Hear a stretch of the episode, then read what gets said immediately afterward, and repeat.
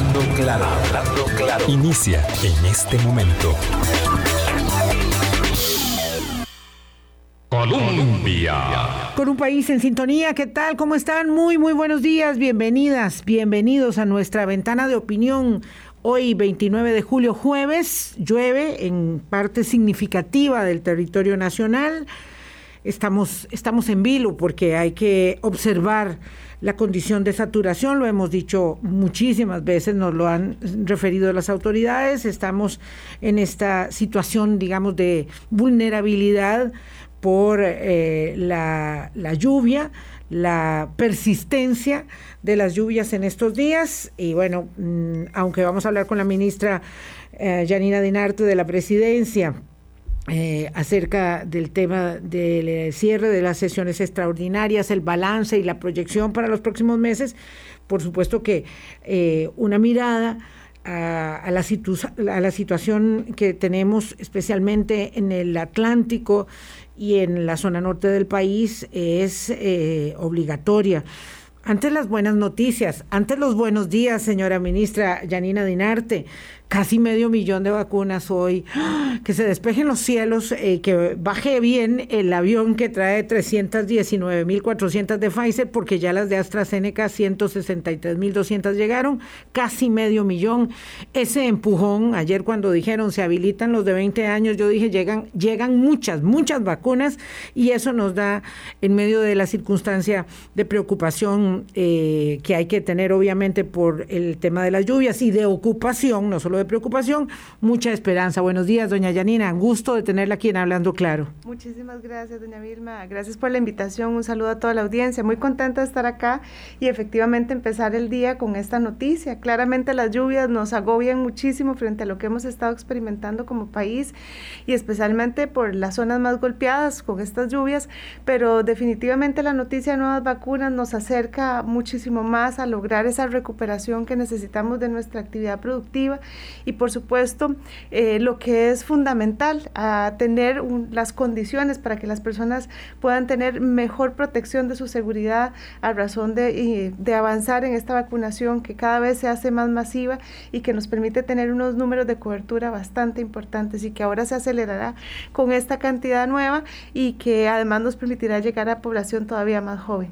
Siempre hay que mantener las medidas de seguridad y de protección, por supuesto, no podemos exponernos, pero ya esto definitivamente nos va, nos va alejando de ese umbral donde sabemos que la COVID ha tenido la capacidad de quitarnos la vida de muchas personas. Entonces, pues esto es una gran noticia y estamos muy contentos de que efectivamente esto pueda seguirse intensificando hasta lograr una, una inmunidad de rebaño, como, dicho, como hemos dicho que es una de las grandes prioridades para poder también recuperar mucho de nuestra actividad productiva. Insolayable resulta eh, la consideración de esa presión entendible eh, de eh, extender la restricción nocturna hasta las 11 de la mañana, perdón, de la noche, eh, que hay de parte de varios sectores entendiendo que la vacunación va avanzando, pero también entendiendo la forma en que se ha tenido que sostener la política sanitaria pública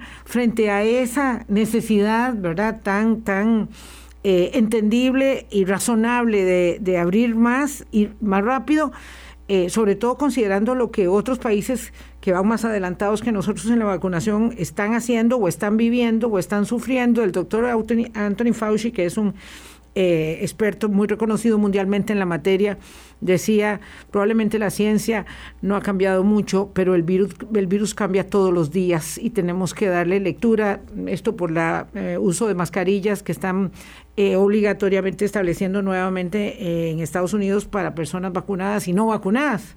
Así es. Bueno, definitivamente es desafiante, la expectativa la tenemos todos, por supuesto, poder llegar a una etapa en la que la apertura se pueda dar todavía. es este, con, con, el propósito precisamente de poder recuperar actividad productiva en las noches, de que puedan operar aún más locales comerciales y, de, y la prestación de servicios se pueda garantizar plenamente, pues es una meta que todos tenemos. Pero para esto seguimos teniendo la gran necesidad de que la política sanitaria esté este, observante de las condiciones que va enfrentando el país, no solo porque estamos viendo lo que está pasando en otras partes del mundo, sino porque claramente nosotros estamos en esa ruta de lograr una más amplia vacunación. Y claramente aquí siempre seguirá la combinación de los factores entre esa extensión de la vacunación y claramente también eh, la, la, tarea que tenemos todos en lo individual de seguirnos cuidando, porque lo último que podemos hacer es bajar la guardia, porque donde bajamos la guardia, al final de cuentas le damos paso a que el, el virus tome lugar y que eso pues nos haga, eh, un, nos tenga un efecto, digamos, pernicioso en nuestra actividad productiva. Así que, por supuesto que seguimos trabajando de la, lado, de, de la mano del sector productivo, entendemos las necesidades y las expectativas. Somos los primeros también que quisiéramos que la actividad productiva nos permita recuperar más empleo pero también hay que entender que vamos progresivamente avanzando hacia una ruta que nos permita la recuperación. Es tan difícil porque unos tienen razón y los otros también. Eh, es decir, aquí no se trata de, de, establecer... Eh, dónde está la verdad, porque hay muchas verdades, muchas eh, realidades que están en juego y un país como el nuestro que apuesta a supeditar las decisiones políticas a las decisiones de las autoridades sanitarias, como lo hicimos desde un principio, eh, pues tiene que hoy evidentemente acusar de cansancio, desgaste, impaciencia, necesidades eh, que son reales. Eh, pero bueno, es como pensar que hemos recorrido casi la mayor parte de, este túnel, de este tiempo, ¿verdad? Un poco, un poco oscuro y con gran incertidumbre y con gran dolor, evidentemente, porque seguimos teniendo el problema, y usted maneja muy bien ese, ese tema, que es el tema de la generación de empleo, seguimos teniendo el problema de no poder calzar los empleos que requerimos para una parte eh, significativa de nuestra población en capacidad de eh, generar productivamente recursos en tanto que otros en estos tiempos se han visto muy, muy beneficiados, ¿verdad? Otras, otras calidades de empleo. Eh, pero bueno, eh, yo sé que, que, este, este no es el momento, hay que aguantar. Tal vez la esperanza sea pensar que no hay que esperarse como tanto como hasta, no sé, hasta septiembre y que podamos tener mejores noticias conforme más rápido nos matriculemos en la vacunación. Ahora empezamos a encontrar, ministra, sabe, lo estoy observando en varios grupos de personas conocidas, eh, ya los, eh, los bolsones esos, que son pocos en Costa Rica, pero que, que son importantes de atacar, de gente que no se quiere vacunar. Sí, efectivamente. Bueno, yo creo que este es un aspecto muy positivo. Hemos visto más bien masivamente el interés. Eh, no es porque tengamos que celebrar las filas, pero en realidad las filas es señal de esa convicción que tienen las personas. ¿Verdad? Son filas esperanzadoras porque reflejan la convicción de la gente que quiere llegar a buscar su vacuna, que sabe que este es un mecanismo que nos da resguardo y protección y que además nos ayuda a sacar el país adelante y transitar a ese, hacia esa inmunidad que estamos buscando. Claramente, por supuesto que todavía observamos esas, eh, esos otros segmentos de población que están, digamos, eh, dudosos de repente de, llegar a, ser vacunados o que incluso se oponen completamente a la vacunación. Yo tendería a pensar que efectivamente son segmentos cada vez más pequeños. Eh, lo vimos, por ejemplo, el día domingo en, en Nicoya, eh, efectivamente había un, grupo de personas planteando, digamos, eh, su rechazo a la vacunación. Y pues claramente la confianza nuestra es que comprendiendo lo que está pasando en el mundo, eh, podamos ir avanzando cada vez más hacia llegar a esas, esos segmentos de población que de repente están dudosos y que realmente si no logramos tota, cubrir la totalidad de la población, siempre nos van a quedar esos focos de riesgo que no deberíamos darnos esa, ese permiso como país, ¿verdad? De, de, no poder dar una cobertura total, especialmente si vamos a tener las vacunas, especialmente si tenemos el sistema de salud con la capacidad de prestar los servicios y además con otra ventaja, que es que hemos encontrado una gran anuencia del sector privado a trabajar con nosotros para facilitar los espacios, para abrir las condiciones y que como sociedad en colectivo podamos atender este proceso. Entonces, sí necesitamos pues motivar a estas personas a que confíen eh, de que este es un camino que nos va a dar tranquilidad a todos y que nos va a permitir también recuperar los empleos, porque también entendemos que muchas veces ese malestar sobre el desempleo se termina asociando a estas condiciones y, más allá de que sea un problema de la pandemia, muchas veces se cree que son por decisiones de los, del gobierno o del presidente, pero en realidad lo que estamos enfrentando es una repercusión este, que ha enfrentado todo el mundo, ¿verdad? Una consecuencia inevitable de cómo esta pandemia nos ha impactado no solo en lo productivo, sino también en nuestro mercado de trabajo o en nuestros mercados de trabajo. Y necesitamos a la gente vacunada para poder recuperar el empleo. Y como lo decías, eso sí es muy importante resaltarlo. Si está estamos teniendo un crecimiento de los puestos eh, disponibles, de los puestos de trabajo. Claramente seguimos enfrentando una brecha estructural muy compleja, que es esa brecha entre las competencias, ¿verdad?, que buscan los empleadores y las competencias disponibles en el mercado. Esa es una brecha que sigue ahí y por lo cual también es importante ir habilitando otros puestos de trabajo en otros segmentos de la economía, pero para eso necesitamos avanzar en la vacunación. Sí, todos podemos, eh, sobre todo con el nivel de educación que hay en el país, convertirnos en agentes, ¿verdad? Para eh, inocular convicción, entendimiento a las personas que se resisten, porque, porque aparecen ahora este, estos grupos, ya cuando vamos barriendo un poco más, ¿verdad? La población, pues van apareciendo. Eh, pero vean lo que ha pasado en Estados Unidos, por ejemplo, ya lo hemos comentado nosotros en otros espacios donde no ha sido posible llegar a inmunidad de rebaño y no es por falta de vacunas, es muy paradójico, ¿verdad? Es por falta de decisión y de convicción de la gente de vacunarse. En fin, ministra, ¿qué tenemos de reporte sobre estas lluvias últimas? Porque la buena noticia fue que ya se habilitó el puente eh, que va al Valle de la Estrella y con eso pues va la llegada de alimentos, de combustible, de todo lo que se necesitaba para todas esas personas de, de, este, de ese lado del país, pues ya, ya está habilitado, pero bueno, hoy sí que nos sorprendió la lluvia tan temprano de la mañana y se nos cae un poco el ánimo porque sabemos que hay mucha saturación de suelos. Efectivamente, la evolución que tenemos es que habrán lluvias en todo el país y que efectivamente pues son lluvias bastante eh, consistentes, ¿verdad? Es bastante la cantidad cantidad de agua que se, que se espera que, que tengamos. Sin embargo, creo que hemos logrado tener una tregua, el clima nos ha dado un poquito de tregua para poder ingresar a zonas que están afectadas, como lo decía, esta recuperación del puente del río de la Estrella es muy importante. Por supuesto, tenemos una gran preocupación de las poblaciones que estaban eh, aisladas por las condiciones climáticas. Hemos en estos días estado en una eh, apuesta importante, no solo enviando a los jerarcas a las distintas zonas afectadas, sino que están los equipos institucionales acompañando a los comités locales de emergencia, no solo para hacer el levantamiento de los daños, sino también para poder solucionar en lo inmediato, en esa primera fase, las necesidades más puntuales que tienen las personas.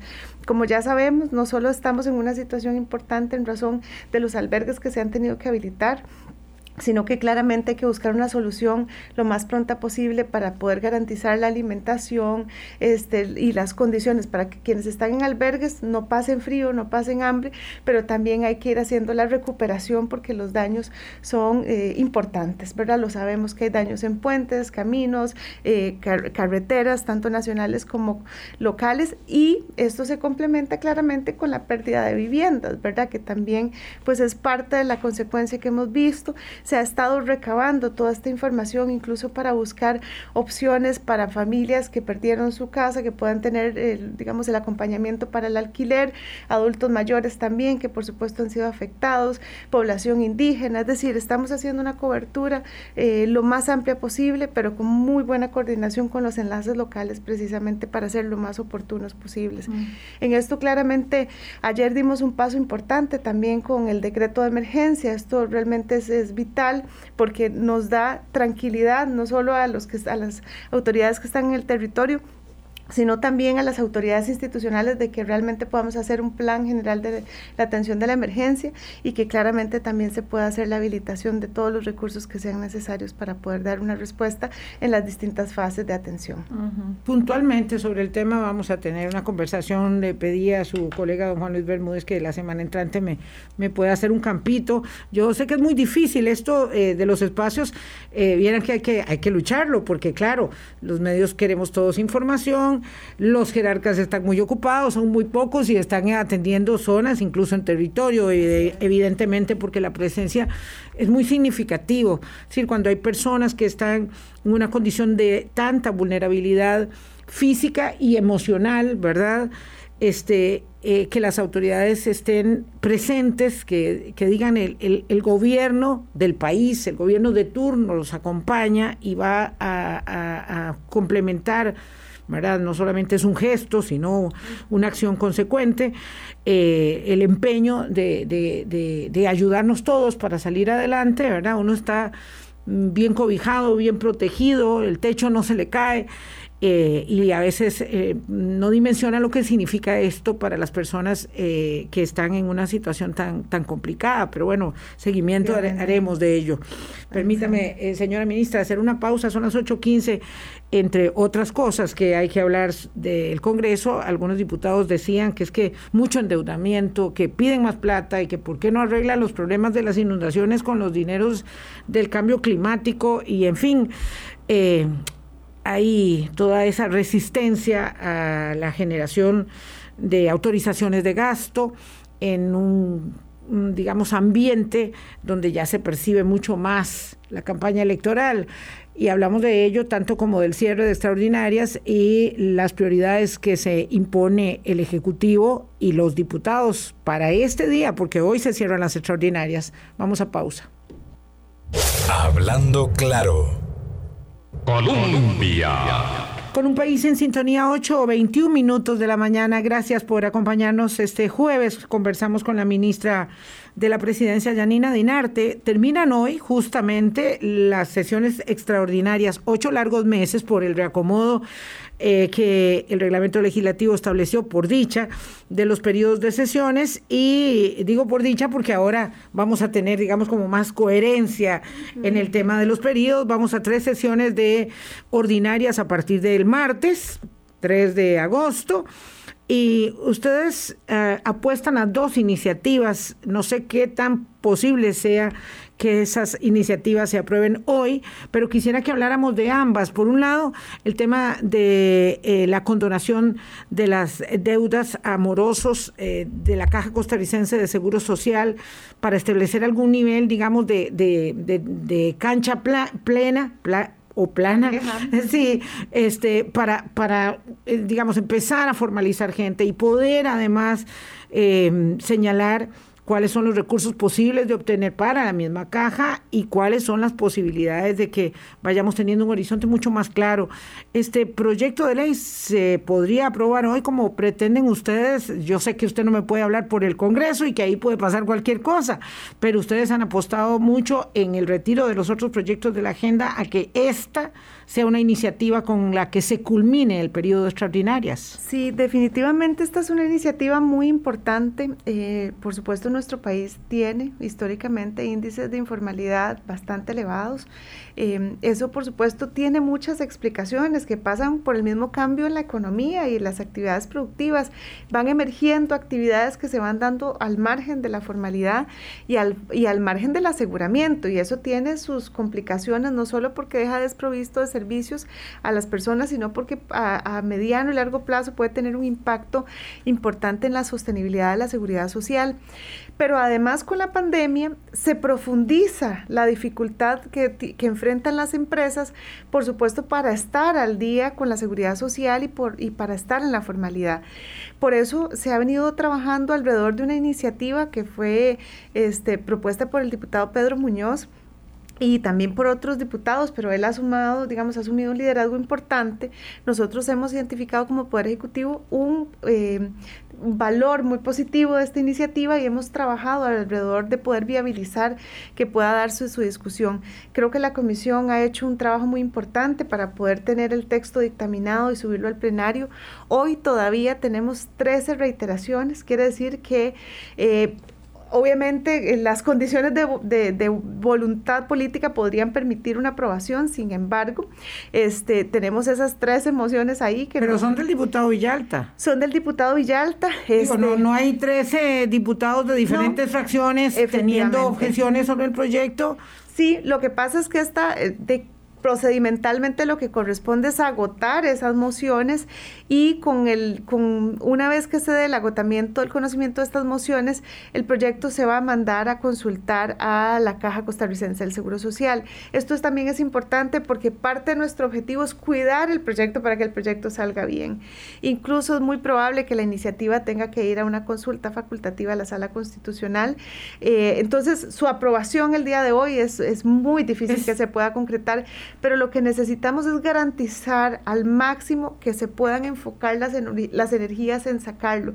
¿Qué es lo que pasa? Que el orden del día del plenario tenía muchísimos proyectos y necesitamos que pueda hacerse foco y priorización. Y entonces al dejarla disponible, eh, dejar estos dos proyectos, lo que hemos estado insistiendo es en hagamos foco, concentrémonos, prioricemos, concretemos la iniciativa.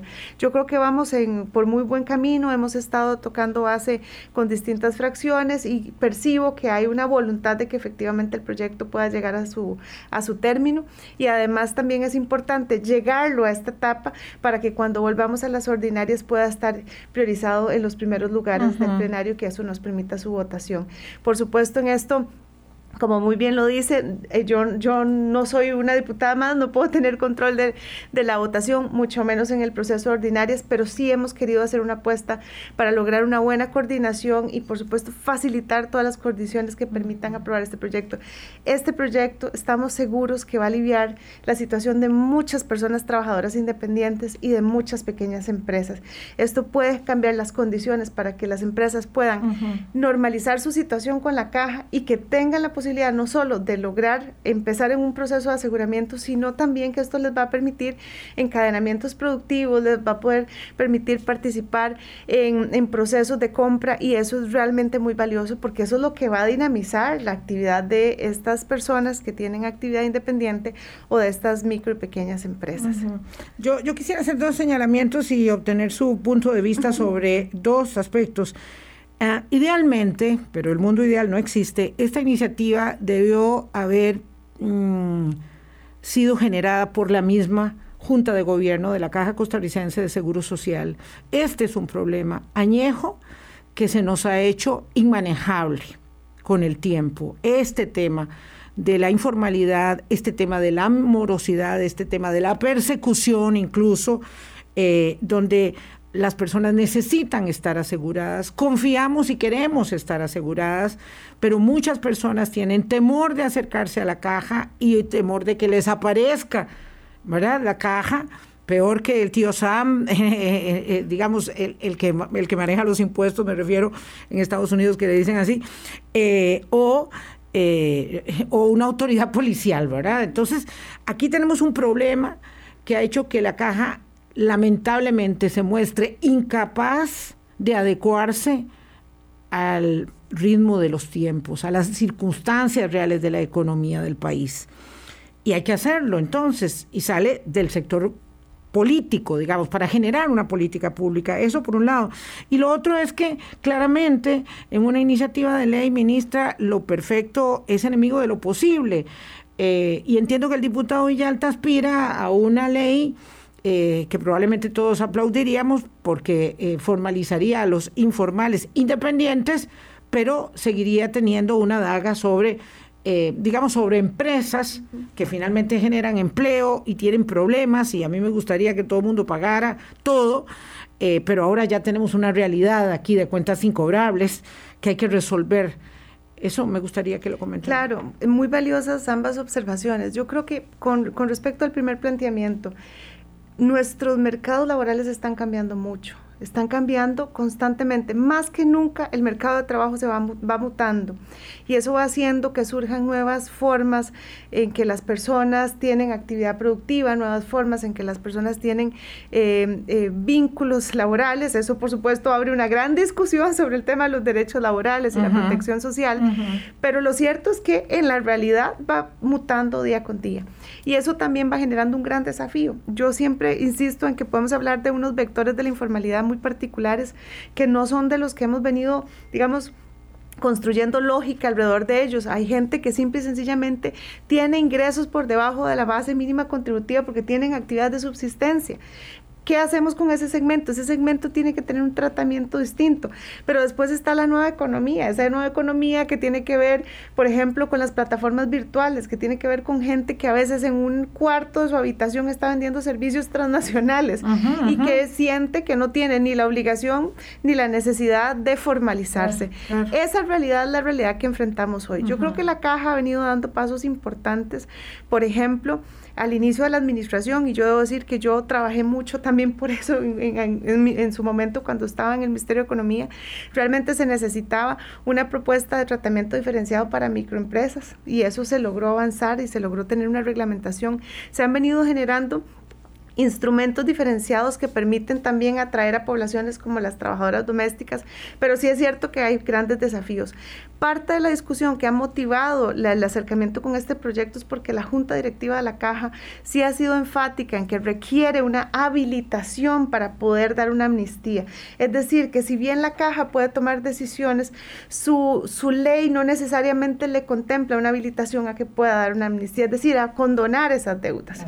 Y entonces aquí es donde ha surgido el debate. Ok, si la Caja necesita esa habilitación legal, hagamos esta habilitación legal. Y aquí es donde este proyecto toma digamos, sentido y razón de ser. Yo creo que aquí lo que tenemos es una oportunidad y, confío también en que esa oportunidad la puedan identificar no solo este, en la caja, sino los mismos diputados en este sentido de urgencia que estamos metiendo, porque aquí lo que estamos diciendo es, esto se necesita para aliviar la situación de las personas y las empresas. Esto se necesita para que la gente se formalice y tenga seguridad social, pero esto se necesita porque parte de la lógica de lograr sostenibilidad de la seguridad social pasa por ampliar la base de contribución.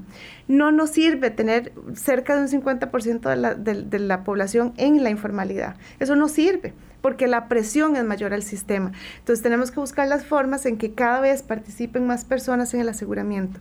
Yo aquí también quiero decirlo, yo sí he visto a la caja, por supuesto, estos son procesos muy complejos, haciendo procesos internos que van en la ruta de lo que hemos también venido trabajando con el mismo presidente y algunos ministros en buscar rutas que favorezcan la formalidad, la, base, la discusión sobre la base mínima contributiva, la discusión sobre trabajador independiente. son discusiones que hemos tenido abiertas y que por supuesto requieren procesos técnicos importantes que pasan no solo por el ejercicio actuarial, sino por el ejercicio jurídico para poder tener propuestas concretas que en su momento puedan ser conocidas por las autoridades competentes. Yo creo que en la Junta Directiva de la Caja hay una comprensión de que necesitamos ir avanzando hacia nuevos mecanismos, tenemos que dar discusiones importantes.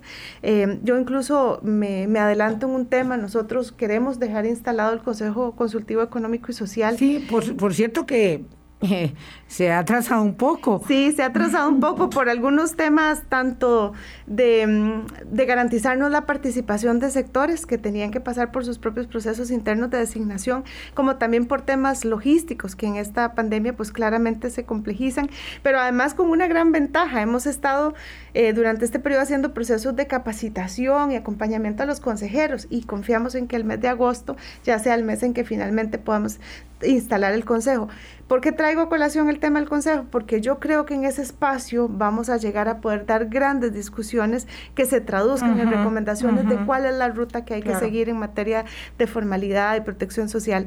Pero bueno, aquí tenemos una oportunidad. Por eso es que nosotros priorizamos este proyecto, por eso es que creemos que los diputados tienen en sus manos un gran potencial de alivio y yo confiaría que aunque ya en las sesiones ordinarias eh, ya no tendríamos nosotros el control de la agenda, siga siendo una prioridad y que ojalá miremos todos hacia la Asamblea Legislativa con el afán de que tengamos una pronta devolución en las primeras semanas de, las sesiones ordinarias. Bueno, hablábamos del proyecto eh, de la Caja de Seguro Social. Solo para cerrar este tema, ministra, entonces, la ruta que usted eh, mm, explica indica que si el proyecto se pudiese aprobar hoy, iría luego en consulta a la caja y a la sala constitucional hoy necesitamos terminar de cubrir las tres emociones de reiteración. En el plenario, el plenario legislativo. Eso es importante, limpiar la mesa para que el proyecto pueda pasar a ser consultado a la Cámara. Ah, ok.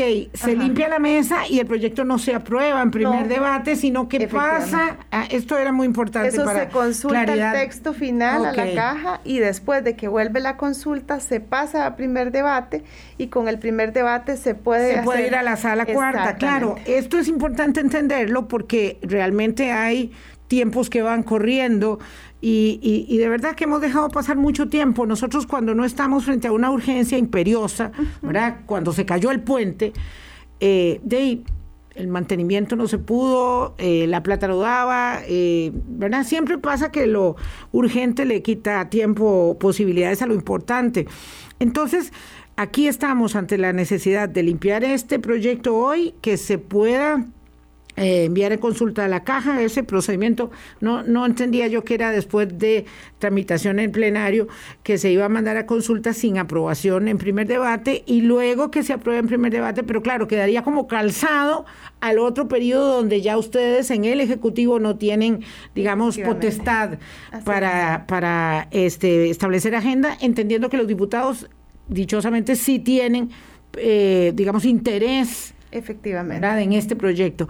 El otro proyecto es el de la, eh, el establecimiento de eh, la prohibición ya no solo por decreto, como ha venido operando. Yo no me acuerdo bien cuánto tiempo, eh, pero me acuerdo que en el gobierno de don Abel Pacheco, me acuerdo muy bien que en el de Laura Chinchilla, que en el de Luis Guillermo Solís, y hasta ahora ha habido esta moratoria de exploración y explotación petrolera eh, por decreto, entonces esto se eleva a rango de ley, es así, eh, y eh, bueno, y ahí tiene ahí un, un valladar, que es que cuando alguien dice recursos para recope, la gente dice por ahí sí que no, eso sí que definitivamente no, y escuchaba a una diputada oficialista diciendo que ese proyecto con ese artículo no es viable y que por tanto la idea es poder quitarlo. Así es, doña Vilma, efectivamente, este proyecto es muy importante, es completamente coherente con nuestras convicciones como país en la lucha contra el cambio climático, en nuestra lucha por la descarbonización y también por, la, por alcanzar la carbono neutralidad. Si lo vemos, han pasado varias administraciones que han sido contestes con esas apuestas, eh, que además nos diferencian en el mundo, que nos hacen ser reconocidos por nuestro compromiso medioambiental. Y yo creo que estamos a las puertas de poder tomar una decisión como país que realmente nos volverá a elevar el umbral de nuestro compromiso. Así que es una oportunidad, creo que hay convicción de actores muy importantes en el país de que esta es la ruta, la ruta de los hidrocarburos no nos va a generar ni más riqueza ni más oportunidades, sino que más bien nos puede causar un daño ambiental importante. Y cuando estamos viendo estos efectos del cambio climático, parece que es una discusión que definitivamente no es postergable. Ahora bien, este proyecto tiene más de tres años en la corriente legislativa, este, ha circulado por casi que podría decir eh, años para, pero voy a decir meses para ponerlo, digamos, más cómodo, eh, ha circulado una moción, un, borrador de moción que planteaba la exclusión del recope dentro del proyecto. Básicamente lo que se plantea es darle algunos roles al recope para hacer transformaciones, digamos, en términos de la prestación de los servicios y el tipo de energía, pero como Poder Ejecutivo entendemos que no están las condiciones para dar esa discusión, pero que además ha pasado tanto tiempo y lo que necesitamos como país es eh, realmente suscribir este compromiso de la prohibición y el Poder Ejecutivo precisamente les ha planteado a los diputados nuestra anuencia de que se excluya completamente el tema del rol de, recope.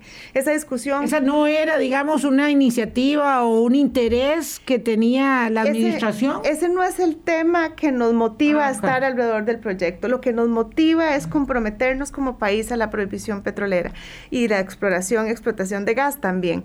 Entonces, aquí lo que hemos planteado, y yo lo hice formal ayer a los diputados y a las diputadas, nosotros estamos anuentes como Poder Ejecutivo a que se retire completamente esa parte del proyecto, a que nos enfoquemos en la prohibición, a que saquemos el proyecto. Eh, creo que ayer pues avanzamos de forma positiva, hemos estado teniendo algunos acercamientos con las fracciones eh, y puedo decirlo porque ha sido público y manifiesto, la fracción del Partido de Liberación Nacional hizo público su anuencia también de comprometerse con la prohibición y creo que eso ya nos va dando unas condiciones, digamos, para que podamos tener una discusión em, clara y dura sobre hasta cómo vamos a concretar este proyecto. El día de hoy estaríamos en, las, en horas de la tarde, probablemente terminando de establecer el mecanismo eh, creo que hay anuencia para que podamos buscar una ruta que permita la aprobación del texto. Sé que no todas las fracciones pueden estar al unísono en este tema, pero sí creemos que hay que hacer un trabajo también con otras fracciones para tratar de buscar cuál es el espacio que nos permita resolver. Creo que la coincidencia de todos era el tema del recope. Realmente no hay anuencia en ese tema y por dicha, pues nosotros también ahí hemos encontrado un punto donde realmente podemos avanzar eh, excluyéndolo y que eso nos permita la aprobación. O sea, todos están de acuerdo en excluir ese artículo 4 y todos están de acuerdo en que quieren aprobar el, el resto del proyecto o todavía no podríamos decir todos estamos en ese puede ser que haya alguien ahí con ánimo de extracción petrolera. Bueno, yo creo que definitivamente pueden haber preocupaciones o pueden puede haber posiciones y creo que pueden haber preocupaciones. Con las posiciones, pues es muy difícil, ¿verdad? Probablemente si alguien tiene una posición, pues es su visión y, y por supuesto defenderá convicciones distintas. Pero cuando estamos hablando de preocupaciones, lo que estamos diciendo es aquí está el Poder Ejecutivo dispuesto y anuente a conversar para ver cómo se pueden atender esas observaciones. Incluso creo que pues eh, ha sido muy claro Liberación Nacional en que tiene una expectativa de que se puedan ver, digamos, incorporar temas. Creo que también hay espacio para eso. Eh, nosotros hemos dicho, mecanismos procesales tenemos, tenemos varios mecanismos procesales. Nuestra aspiración es a que se pudiera dar un primer debate hoy mismo. Sin embargo, también yo en esto quiero ser muy transparente. Yo apostaré claramente a lo que nos permita viabilizarlo con el mayor afán de que se pueda concretar la iniciativa.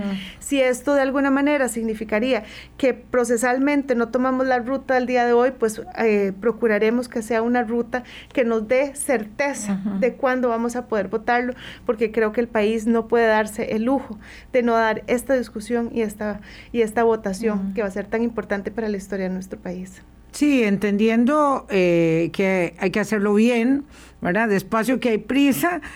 Eh, y entendiendo además que este país apostó hace mucho tiempo, yo siempre digo que apostamos por la minería verde, del turismo eh, y la biodiversidad que tenemos para tener que eh, abrirle huecos a la tierra o al mar para encontrar este pues lo que no se nos ha perdido hay que ir cambiando la matriz energética y el mundo ya la está cambiando en eso en eso estamos caminando. Ah, les recomiendo eh, la declaración pública que emitió doña Cristiana Figueres, eh, muy contundente, ¿verdad? Eh, apoyando esta iniciativa con el conocimiento y la solvencia y la reputación que tiene. para, digamos, por si nos falta convencernos.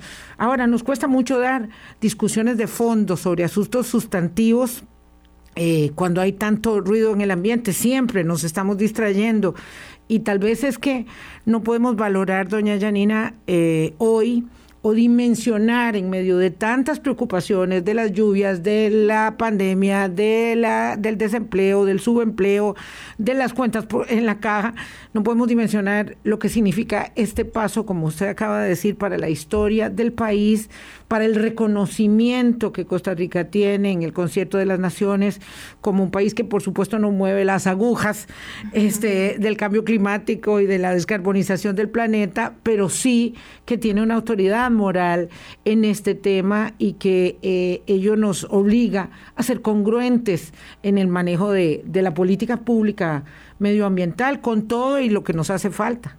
Efectivamente, yo creo que esto es una apuesta por la congruencia.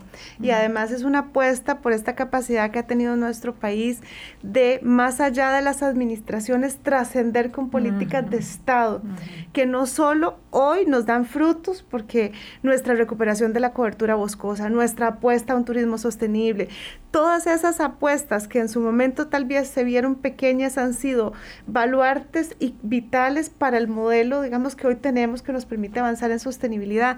Eso no solo es admirado desde afuera, sino que realmente sí nos genera réditos importantes. Lo hemos visto, somos un país pionero, ¿verdad? A la vanguardia como destino sostenible, eso nos hace atractivos, propicia que venga turismo. Yo confío en que tendremos una pronta recuperación del sector también precisamente porque, las, porque hay un turismo interesado en visitar un país con estas características, pero además también esto nos impacta positivo, especialmente en una zona de tanta vulnerabilidad climática, ¿verdad? Entonces nuestra apuesta también tiene que ver con nuestra propia protección en el presente y en el futuro. Sí cuesta mucho dimensionar el valor que esto tiene en medio de tanta complejidad, pero precisamente en medio de esta complejidad nuestro país ha demostrado la capacidad que tiene de sobreponerse, la capacidad de ir más allá. Así que yo, bueno, como lo decía, el, mensaje que nos manda Cristiana al país es un mensaje muy contundente. por ahí no van los países, la ruta no es por ahí. Y ya ha sido demostrado y muchos están tomando, muchos países están tomando esa ruta que nosotros hemos visto muchas décadas atrás, pero que ahora tenemos la capacidad de volver a sellar con compromiso. Así que eh, yo no puedo, por supuesto, hablar por las fracciones, pero lo que sí puedo hacer es lo que, lo que hemos estado tratando de hacer estos días, estar presentes, conversar, poner a disposición los recursos técnicos que sean necesarios y también, por supuesto, eh, poner el compromiso y nuestra facilitación para que las condiciones se presten y se pueda dar la discusión. Yo creo que estamos en condiciones para lograr un acuerdo que al menos nos dé certeza, de darle a la ciudadanía la confianza de cuándo va a ser el día que vamos a votar este proyecto y finalmente vamos a prohibir la exploración en la explotación petrolera y de gas. Sí, seguramente cuando allá en 1948 eh, las personas les llegaba el periódico, las noticias y decían que se abolió el ejército, dirán, ¿y eso como para qué servirá? ¿Verdad? Este, a lo mejor, eh, y, y, eso es parte del ADN, ¿verdad? Eh, el establecimiento de los servicios básicos de atención de la salud en los 70, en fin, tantas cosas que el país fue construyendo y construyendo y no se podían dimensionar como hoy nos cuesta dimensionar algunas otras realidades, sobre todo porque tenemos una visión así muy, muy de corto plazo sobre, sobre los asuntos, pero bueno, eh, las generaciones futuras merecen también la consideración de nuestros esfuerzos. 8.45, vamos a una pausa, regresamos. Hablando claro. Colombia con un país en sintonía 848 nos quedan pocos minutos. Ministra, su valoración sobre el, periodo de sesiones extraordinarias ya es muy difícil que yo le pregunte y usted me diga, no, viera que estoy medio decepcionada. Este, pero, pero muchas veces escucho a los diputados, ¿verdad? Y también hay que entender que cada quien está en su bajo, en lo que le toca y en lo que se supone es... Eh, digamos, el giro de su, de su propio oficio y los diputados pues de oposición parece que siempre están para decir que las cosas no están bien hechas y eh, señalan eh, que persistentemente falta énfasis en la reactivación económica y hay mucho, mucho inclinación al gasto. Ahí he visto a su colega don Elian Villegas esforzándose aquí, lo escuché esta mañana en Noticias Colombia para salir al paso de esos señalamientos. Pero lo cierto es que Mm, hay una tensión, digamos, natural, eh, inevitable siempre entre oposición y gobierno y un gobierno que tiene poco músculo, hay que decirlo así, pocos diputados también, este, está, no sé si muy agotado, si, si, si muy superado por las circunstancias o usted siente que está sacando la tarea por lo menos en términos de la agenda económica que es tan compleja y que yo no veo honestamente el espacio para la aprobación de los proyectos del Fondo Monetario Internacional y eso es probablemente lo más preocupante. Y gracias, doña Vilma. Eso da para varios programas, realmente. Cinco minutos. pero bueno, yo, yo recapitularía de esta manera porque claramente mi balance es positivo, pero lo, lo resumiría de esta manera. En ocho meses de sesiones extraordinarias se aprobaron 83 leyes eh, además se hicieron aproximadamente 50 decretos ejecutivos de convocatoria. Nosotros recibimos eh, solicitudes de proyectos de ley de todas las fracciones legislativas y doña Vilma, a todos se les convocó una cantidad importante de proyectos, es decir, en relación proporcional a sus pedidos se les fueron convocando proyectos. Por supuesto, yo he sido enfática en que una de las virtudes que tiene que mediar en nuestra coordinación es que hagamos esfuerzos de viabilizar los proyectos. La convocatoria no es por convocar, la convocatoria lo que tiene que permitir es una priorización dentro de un universo gigantesco de iniciativas que están en corriente legislativa para propiciar que se puedan dar aprobaciones. Si todo estuviera convocado, se hace todavía más difícil porque lo cierto es que todos los espacios pues ameritan trabajo, dedicación, estudio y aquí lo que hacemos es priorizar para lograr foco. Nosotros llegamos a convocar en un primer segmento cerca de 326 iniciativas, después tuvimos como 250 convocadas, fuimos moviéndonos según las necesidades iban prestando. Mucha gente cuestiona los proyectos de interés territorial y los plantean como lo que se llama el llamado proyectos chayotes. Tengo que hacer una reivindicación acá de esto. Los proyectos para los territorios son importantes para los territorios. No podemos restarle valor a lo que impacta a las comunidades, a lo que impacta a la asociación de desarrollo, a lo que impacta al municipio. Sería muy ingrato desconocer el valor que eso tiene para los territorios y para las personas. Pero también es cierto que hay una agenda nacional sumamente relevante, una agenda nacional que pasa mucho por la reactivación económica. Doña Vilma, hemos tenido una cantidad gigantesca de proyectos que tienen que ver con la reactivación económica no solo depende del Poder Ejecutivo ponerlos a discusión, depende también del trabajo de las comisiones para lograr su aprobación. Yo tengo una gran frustración, la frustración de no haber logrado sacar el proyecto de avales mucho eso, yo no lo entiendo, porque todo el mundo habla del proyecto, así es, y parte de lo que se ha dicho es que el Poder Ejecutivo presentó tres textos. Por supuesto que presentamos tres textos porque íbamos a la mesa de dibujo, tratábamos de buscar acuerdos, hemos tratado de construir, hemos tratado de encontrar la forma en que atienda no solo eh, la, la visión y las expectativas de los diputados, sino que también incorpore las visiones técnicas, que incorpore cualquier aspecto que permita que el fondo efectivamente pueda ser este ejecutable y bueno, fuimos y vinimos y llegamos al término de las sesiones extraordinarias y el proyecto no se pudo aprobar. Em, es, es, una situación muy lamentable porque ese es el tipo de dinámicas que podemos enfrentar en la Asamblea Legislativa y no depende solamente de la convocatoria ni depende de que el Poder Ejecutivo esté ahí. Ahí estuvimos, eh, tuvimos reuniones técnicas, tuvimos reuniones con el presidente del Banco Central, la, la, ministra de Mideplan, el ministro de Hacienda, esta servidora, estuvimos ahí y no se pudo. Pero no quiero enfocarme solo en lo negativo. En realidad salieron muchos proyectos que van a impactar positivamente en la parte económica. Hay discusiones todavía pendientes de dar. Yo confío que ahora que vienen las ordinarias se pueda llevar a término discusiones de proyectos que sí van a ser positivos en la reactivación.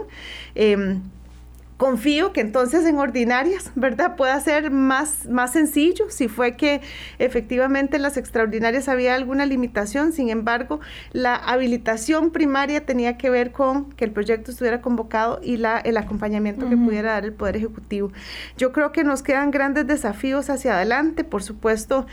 Hemos tenido que enfrentar una agenda importante alrededor del proyecto de empleo público, alrededor del acuerdo con el Fondo Monetario, pero en realidad también tenemos una agenda complementaria que todavía está en discusión y que yo confío en que sí se va a mover, porque si bien hay objeciones importantes al, al tema de generar impuestos, también es cierto que hay muchas iniciativas que son bastante inocuas, que en realidad son importantes y que podemos viabilizar y que hemos estado haciendo acercamientos para poder facilitar los diálogos técnicos. Yo le he ofrecido a la Asamblea Legislativa, tanto a las jefaturas de fracción como a las comisiones que están viendo los proyectos del acuerdo con el fondo, espacios específicos, ojalá con los jefes de fracción mensuales para poder dar seguimiento a los temas.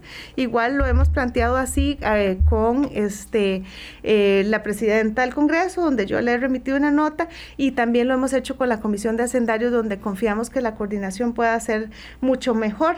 Em, mucho de lo que se dice es, de repente yo no estoy todos los días allá, pero yo creo que hay muchas formas de coordinar y hemos coordinado con jefaturas de fracción, pero también con diputados individuales individualmente porque creemos que hay muchos proyectos que podemos concretar gracias a la coordinación y el trabajo conjunto.